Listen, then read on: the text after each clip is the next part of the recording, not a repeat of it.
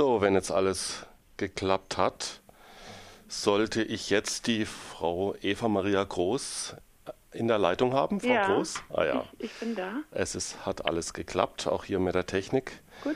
Frau Groß, ich habe im Intro äh, schon mal ein Stück weit ähm, aus dem letzten, letzten und neuesten Band Deutsche Zustände, Folge 10 aus dem Surkamp Verlag, so ein bisschen was vorgelesen, um was es äh, geht.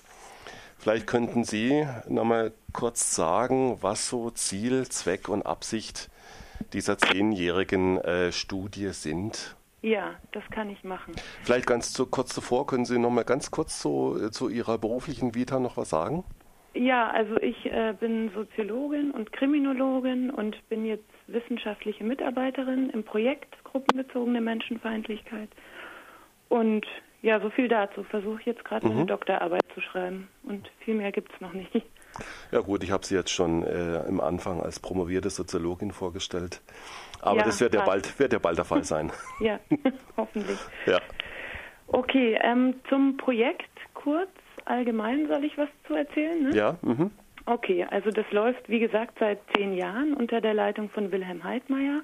Und das äh, Anliegen des Projektes ist es eigentlich Diskriminierung und ähm, Vorurteile gegenüber Menschen aus unterschiedlichen schwachen Gruppen ähm, über die Zeit zu untersuchen in ihren äh, Ausmaßen, Verteilungen, Zeitverläufen und Ursachen dieser Vorurteile und vor allem auch immer vor dem Hintergrund von größeren gesellschaftlichen Entwicklungen, wie zum Beispiel der Herausbildung eines autoritären Kapitalismus der zum Beispiel Desintegrationsprozesse oder Demokratieentleerung oder Ökonomisierung des Sozialen zur Folge haben kann und das Ganze dann auch möglichst immer aus einem interdisziplinären Blickwinkel.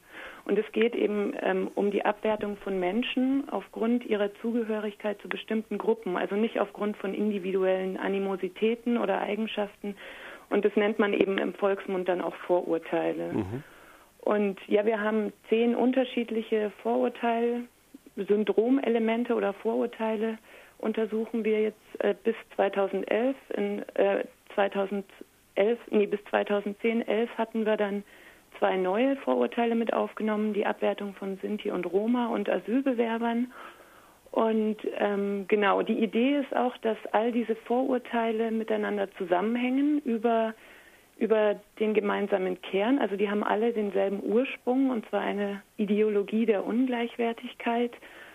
Und die drückt sich dahingehend aus, dass eben den Menschen aufgrund ihrer Zugehörigkeit zu einer bestimmten schwachen Gruppe die Gleichwertigkeit aberkannt wird, um den eigenen Status aufzuwerten, der eben bedroht sein kann oder ähnliches. Also das ist die Grundidee. Mhm des ganzen Projektes. Und dieses Syndrom, diese Vorurteile, die werden eben von vorne nach hinten untersucht, wo, woher sie kommen, welche gesellschaftlichen Entwicklungen dazu beitragen, dass sie ansteigen. Und das ist die Idee. Mhm. Mhm. Wie kamen Sie denn zu diesen Thesen am Anfang, da Sie speziell jetzt diese zehn Gruppen herausgezogen haben? Ähm, haben Sie sich da auf andere Untersuchungen schon irgendwie beziehen können?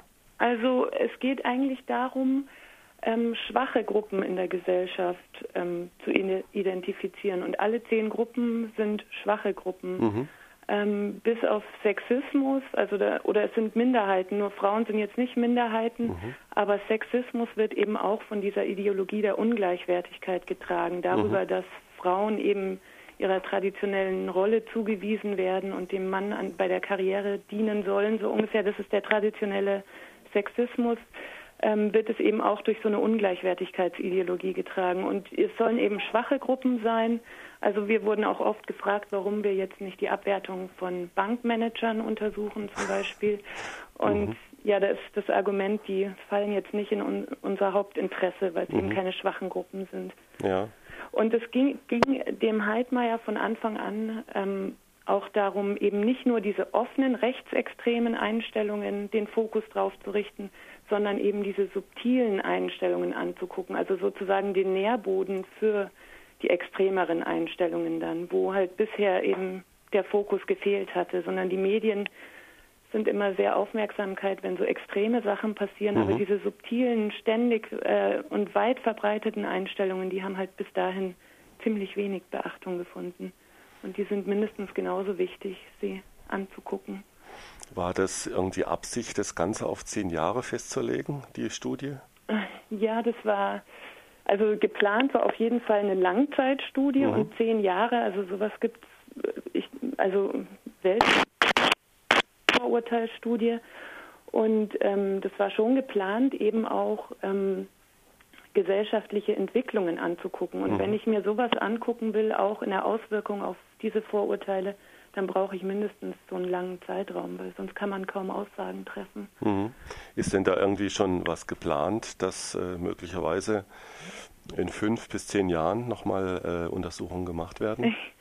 Also geplant ist einiges. Das ja. Problem ist nur, dass noch kein konkreter ähm, Geldgeber gefunden mhm. ist. Also die VW-Stiftung hat es jetzt wirklich zehn Jahre lang ganz toll gefördert, was ziemlich ungewöhnlich ist. Also da haben die schon ganz schön viel geleistet und ähm, jetzt müssen wir, also das ist alles noch nicht in trockenen Tüchern, ah ja. mhm. aber es gibt Ideen, wie es weitergehen soll. Mhm. Aber ja.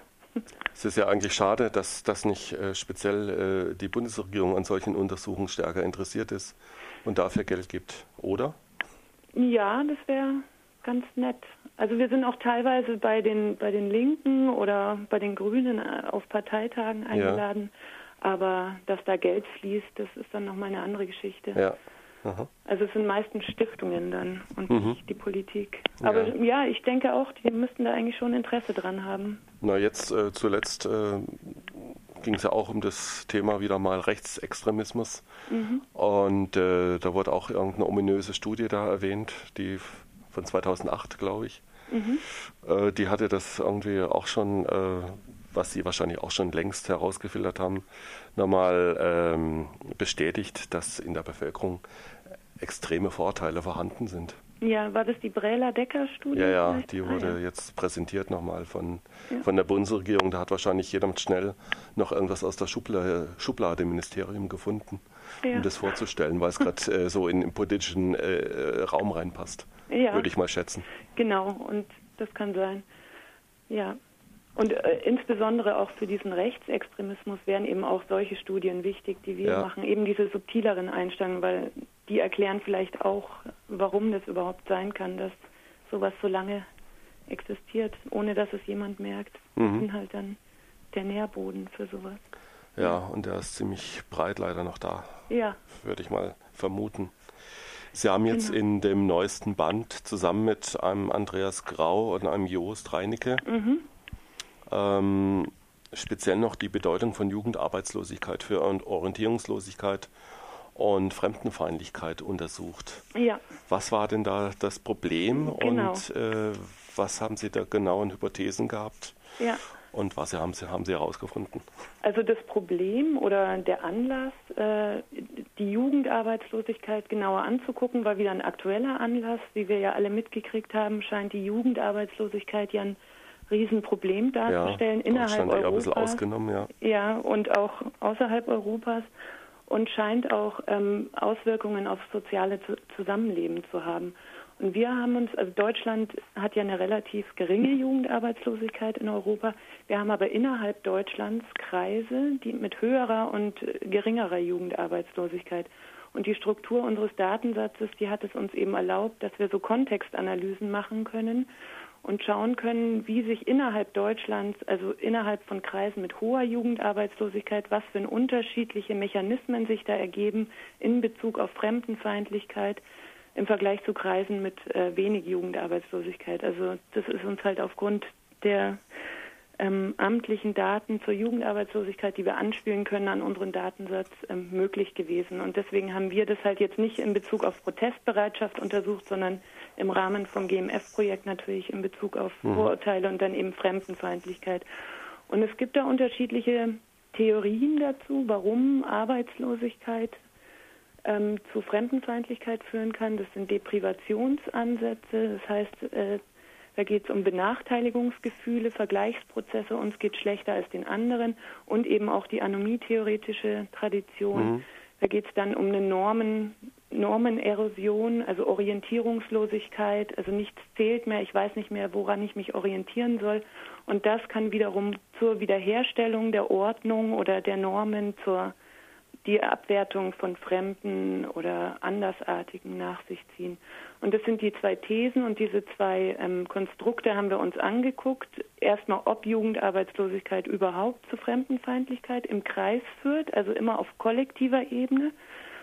Und dann, wie diese Orientierungslosigkeit als kollektives Phänomen und das Benachteiligungsgefühl im Kreis zusammenspielen. Und da hat sich halt ziemlich schön ein sozialer Mechanismus auf, äh, auf kollektiver Ebene, sage ich immer dazu, das sind die Mehrebenenanalysen, da kann man eben kollektive und Individualebene unterscheiden. Mhm. Und da hat sich gezeigt, dass eben eine hohe Jugendarbeitslosigkeit zunächst mal zu einem Gefühl führt, uns geht in unserer Gegend ist alles viel schlechter als in anderen Gegenden in Deutschland. Und also die führt nicht direkt zur Fremdenfeindlichkeit, sondern zuerst zu diesem subjektiven Benachteiligungsgefühl, dann zu dieser Normenerosion, was und das erst führt dann zur Fremdenfeindlichkeit. Also dieser Mechanismus hat sich halt gezeigt.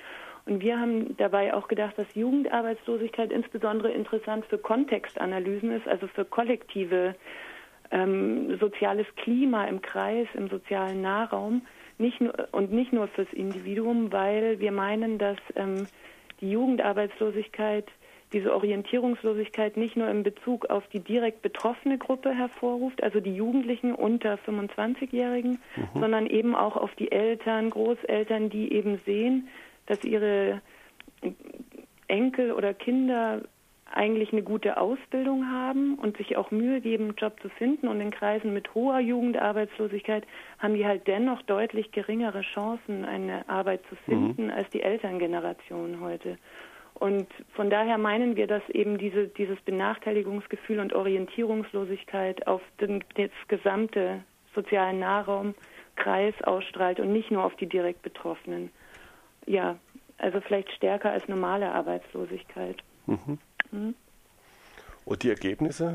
Haben die die Hypothesen bestätigt? Die haben eben gezeigt, dass es zunächst, also es führt nicht direkt zu Fremdenfeindlichkeit, ja. sondern eben erst zu diesem Benachteiligungsgefühl. Das äh, löst dann die Orientierungslosigkeit aus und dann, also ja, aber insgesamt, wenn man jetzt nur Arbeitslosigkeit und Fremdenfeindlichkeit und die anderen nicht berücksichtigt, die anderen zwischengeschalteten mhm. Variablen, also es ist auf jeden Fall so, dass ähm, das korreliert ganz stark, Jugendarbeitslosigkeitsquote und Fremdenfeindlichkeit im Kreis. Und das wiederum hat auch wieder Auswirkungen auf die individuelle Fremdenfeindlichkeit. Das kann man halt mit diesen Analysen zeigen, mhm. dieses Zwischenspiel zwischen sozialem Klima und individueller äh, Einstellung. Mhm. Und ja, das hat sich gezeigt. Also Kreise mit hoher Jugendarbeitslosigkeit haben fremdenfeindlicheres Klima, was dann eben letztlich ein Problem sein kann, weil in so, also das ist immer so richtige Kausal-Ursachenanalysen können wir mit Querschnittsdaten nicht machen. Das basiert ja. natürlich auf theoretischen Annahmen. Ähm, richtige Kausalzusammenhänge äh, kann man nur im Längsschnitt testen und dafür hatten wir diese Daten nicht. Mhm. Aber ähm, das, Kreise mit hoher Jugendarbeitslosigkeit fördern auf jeden Fall ein fremdenfeindliches Klima, was dann wieder Nährboden für extremer rechte ähm, Mobilisierungen sein kann. Deswegen kann diese Jugendarbeitslosigkeit durchaus als Problem dargestellt werden, weil ähm, sie ein Klima fördert, wo Rechtspopulisten zum Beispiel Anschlussfähigkeit haben. Mhm. Das äh, ist doch aber wahrscheinlich relativ gut äh, nachprüfbar, wenn man jetzt äh, mal bestimmte Kreise in Mecklenburg-Vorpommern nimmt oder Sachsen oder vielleicht auch Thüringen. Ich glaube, ja. da spricht einiges dafür, dass es so ist, wie, ja. was Sie jetzt da herausgefunden haben, nehme ich an. Ja, da, da sind halt immer ganz viele Desintegrationsindikatoren am Werk und man mhm. weiß halt nicht genau, was es ist. Also die normale Arbeitslosigkeit hat auch wieder eine ganz andere Wirkung als eben diese Jugendarbeitslosigkeit. Die hat nicht so diese, die normale Arbeitslosigkeit hatte nicht diesen, diese extreme Wirkung wie die Jugendarbeitslosigkeit. Mhm. Und es sind ja ganz viele Desintegrationstendenzen, die da am Berg sind. wir haben halt jetzt eins genauer angeguckt von diesen Sachen. Mhm. Mhm. Ja, finde ich sehr spannend alles, was Sie da gemacht haben. Äh, und ein bisschen bedauerlich, dass da so relativ wenig an die Öffentlichkeit dringt irgendwie. Ja, äh, bei der so ganz subjektiv würde ich jetzt mal sagen. Ja, das kann sein. Aber bei der letzten Pressekonferenz jetzt hatten wir ganz schön viele Journalisten da. Also ah, ja. Viel mehr als bei den, aber es liegt wahrscheinlich daran, dass es die letzte Pressekonferenz mhm. war. Ja. Vermutlich. Mhm. Und ja, ich könnte noch was zu den ja, Ent gern. Entwicklungen von. Ja, vielleicht auch zu den Bilanzen, die es in, inzwischen wahrscheinlich auch gibt. Ja, genau. Also erstmal, wir haben jetzt ähm, im letzten Jahr wieder einen Anstieg äh, in fünf der zehn Syndromelemente. Weil die, die letzten beiden konnten wir noch keine Verläufe angucken, weil wir die ja erst im letzten Jahr miterhoben haben. Und ähm, wir haben einen Anstieg in Rassismus, Fremdenfeindlichkeit, Abwertung von Obdachlosen, Abwertung von Behinderten und Abwertung von Langzeitarbeitslosen. Und ähm, ja, man könnte das so interpretieren, das sind halt diese Gruppen, der Rassismus mal ausgenommen, die eben unter diesem Kosten-Nutzen, unter diesem Nützlichkeitsetikett ähm, laufen. Fremdenfeindlichkeit, Obdachlose, Behinderte, Langzeitarbeitslose. Mhm. Also es würde dann dafür sprechen, dass vielleicht diese Mechanismen der Ökonomisierung des Sozialen mhm. da am Werk sind. Ähm, wenn insbesondere diese Nützlichkeitsgruppen, also nutzlosen Gruppen, jetzt wieder verstärkt abgewertet werden. Mhm. Und ja, wir haben Islamfeindlichkeit und etablierten Vorrechte. Also das Einfordern von mehr Rechten von Alteingesessenen sind etablierten Vorrechte. Also neu hinzugekommene, egal wer sie sind, haben weniger Rechte als Alteingesessene. Darum mhm. geht es. Und da hatten wir von 2009 auf, auf 10, also direkt nach der, nach der Krise im Herbst 2008, hatten wir einen ganz starken Anstieg. Und die sind dann wieder gefallen, aber insgesamt betrachtet sind die relativ gleichbleibend. Mhm.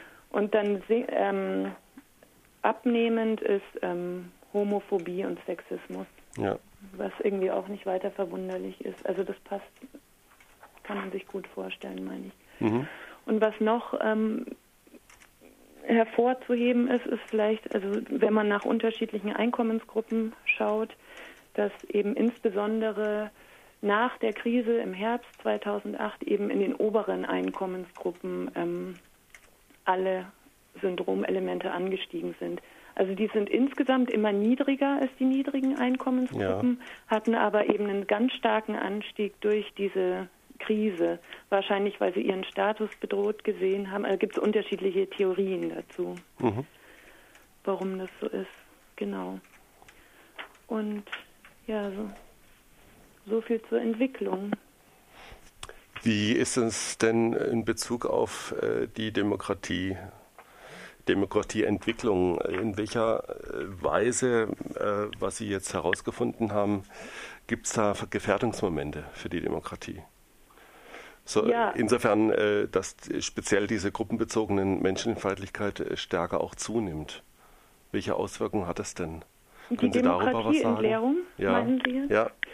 Ja, also man kann erstmal sagen, ähm, so wie wir das fassen, wenn man von diesem autoritären Kapitalismus ausgeht, ja. das heißt, ähm, so wie Wilhelm Heidmeier das gefasst hat, ähm, autoritärer Kapitalismus bedeutet ähm, ein Kontrollverlust von Seiten der Politik und ein Kontrollgewinn des Kapitals, was dann ähm, einmal zu Demokratieentleerung führt mhm. und auf der anderen Seite zur Ökonomisierung des Sozialen. Und die Demokratieentleerung wiederum, die bewirkt eine soziale Desintegration auf der sozialstrukturellen Dimension, also das Gefühl, dass ich äh, nicht mehr politisch, politische Teilhabe habe, ähm, nicht mehr teilnehmen kann, dass meine Meinung nicht gehört wird, dass ich kein, keine Aussicht auf eine faire Aushandlung von unterschiedlichen Meinungen habe, also eine Demokratieentleerung, ja. politische Entfremdung. Und das wiederum ähm, fördert eben rechtspopulistische Orientierungen und Partizipationsverweigerungen, was ja direkt mit gruppenbezogener Menschenfeindlichkeit zusammenhängt, der Rechtspopulismus. Also ähm, dadurch, dass ich das Gefühl habe, ich kann in der Demokratie nicht mehr mitmachen, partizipiere ich nicht mehr und schaue mich halt nach anderen Möglichkeiten um, mhm. so ungefähr, um es mhm. mal ganz einfach zu sagen. Ja, und das kann man empirisch zeigen, dass die Sachen zusammenhängen. Also politische Entfremdung führt zu rechtspopulistischen Orientierungen. Misstrauen gegenüber politischen Eliten führt auch zu rechtspopulistischen Orientierungen. Wobei diese Demokratieentleerung als Folge dieser, dieses autoritären Kapitalismus eher ein Problem der unteren Soziallagen ja. ist. Und, und das Problem der oberen ist dann eher dieser Pfad der Ökonomisierung des Sozialen. Mhm. Und zwar, ähm, das ist, das kann man so als diese rohe Bürgerlichkeit dann beschreiben, was ja. der Heidmeier ja auch öfter mal diesen Begriff fallen lassen hat. Mhm. Und zwar insofern, dass die ähm, diese nicht unbedingt desintegriert, die oberen Statusgruppen durch die Ökonomisierung wie die unteren. Die unteren haben mit äh, verstärkter Konkurrenz auf dem Arbeitsmarkt zu kämpfen und dann Bedrohung ihres Status und de dem Drang, sich nach unten hin weiter abzugrenzen.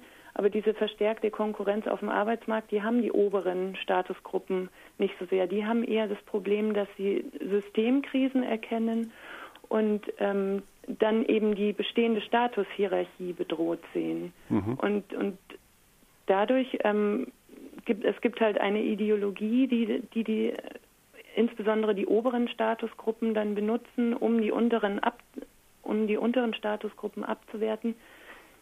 Ähm, so eine ökonomistische, also das unternehmerische Selbst, das Leitbild, das wenden die ja. insbesondere an, um eben die unteren Statusgruppen abzuwerten. Und das wiederum führt zu so einer Stabilisierung der sozialen Hierarchie, die die in Gefahr sehen. Also so die Theorie. Also mhm. man kann das nicht alles direkt so ja. überprüfen, aber man kann Teile davon überprüfen. Und es zeigt sich eben, dass ähm, die unteren Statusgruppen unter dieser Demokratieentleerung und ähm, Konkurrenzsituation zu leiden haben und die oberen eben diese Ideologie, diese neoliberale Ideologie anwenden, um die unteren Statusgruppen abzuwerten. Mhm. Und ja, genau. Frau Groß, wie ist denn so Ihr persönliches Fazit insgesamt? Sie waren ja jetzt relativ lange auch, glaube ich, mit beteiligt mhm. an diesen Studien. Ja, vier Jahre. Vier Jahre und äh, haben da wahrscheinlich auch vieles mitbekommen, kennengelernt. Mhm. Wie fällt so Ihr persönliches Fazit ein bisschen aus? Mm, also einmal finde ich die Studie auch unheimlich wichtig, weil es eben Facetten von Einstellungen fokussiert, wie ich das auch schon gesagt habe, die eben nicht so offensichtlich und nicht so medienwirksam sind und die eigentlich fast normal sind in der mhm. Bevölkerung. Und deswegen finde ich die unheimlich wichtig und unheimlich interessant, die Studie auch. Ähm, und auf der anderen Seite merke ich, wie ähm, wir als Projekt teilweise auch zu kämpfen haben, weil wir eben so zwischen Wissenschaft und ähm, Populärwissenschaft stehen. Also wir werden von den Wissenschaftlern nicht so ganz anerkannt, mhm. weil behauptet wird, wir befassen uns zu sehr mit den Medien und von den Medien teilweise nicht so ganz anerkannt werden, weil wir zu wissenschaftlich in den deutschen Zuständen schreiben. Also es ist so ein Zwischending. Deswegen ist es schwierig, so eine Rolle zu übernehmen. Und ich finde das, was der Wilhelm Heidmeier da macht, also der hat ja macht es ja ganz äh, gezielt, dass er sagt, ich will, dass meine Wissenschaft ähm, auch eine Wirkung hat, dass ja. es auch ähm, die Menschen erreicht. Das macht er ganz gezielt, so trotz aller Kritik. Und das würde ich also jetzt rückblickend eigentlich als das Wichtigste mhm. empfinden an dem Projekt. Positiv war es ja auch, dass äh, ich glaube, die Zeit auch immer wieder äh, Artikel veröffentlicht hat ja. über ihre Studie. Ja, aber die hat das ja dann irgendwann nicht mehr gemacht. Mhm. Und zwar vor zwei Jahren haben die das dann nicht mehr gemacht, weil ihnen eben der negative Unterton von Wilhelm Heidmeier nicht mehr so gut gefallen hat. Ah, ja. Was ich wiederum etwas bedenklich fand, weil sobald man, ja, das wollten die halt nicht hören Aha. bei der Zeit. Es ja. hing aber auch mit dem Wechsel ähm, der Chefs von der Zeit zusammen, meine ich. Aha. Also, Ist der neue offener oder das Gegenteil? Das Gegenteil. Also der hat es dann der will so kritische Sachen nicht mehr bringen. naja, war deutlich zu merken, als äh, plötzlich dieses Interview mit von zu Gutenberg ja, dann auch äh, genau. drin war. Das ist leider äh, kein guter Weg, der da in der Zeit eingeschlagen wird. Mhm. Aber gut, das ist ein anderes Thema. Ja, da sagen wir jetzt lieber nicht zu viel. Eben, ja. Haben wir ja auch, glaube ich, im Moment auch nicht zu bewerten. Aber wie geht's, sonst, ja. wie geht's denn für Sie persönlich weiter, Frau Groß? Ja, ähm, hoffentlich Ende des Jahres Doktorarbeit fertig. Ja. Und dann steht es leider Gottes noch alles ziemlich in den Sternen. Ah ja. Also ich bin Ja. eines der äh, Prekaritätsmenschen. Mhm. Aber Also ja, von Arbeitslosigkeit bzw. Armut bedroht.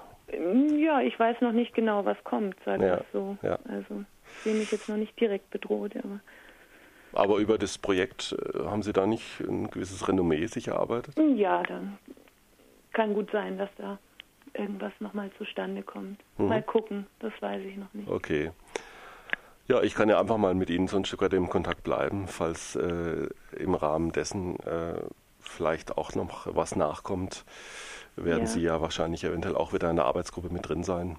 Ja, Und dann können wir auch weiter hier im Radio darüber berichten. sehr gerne.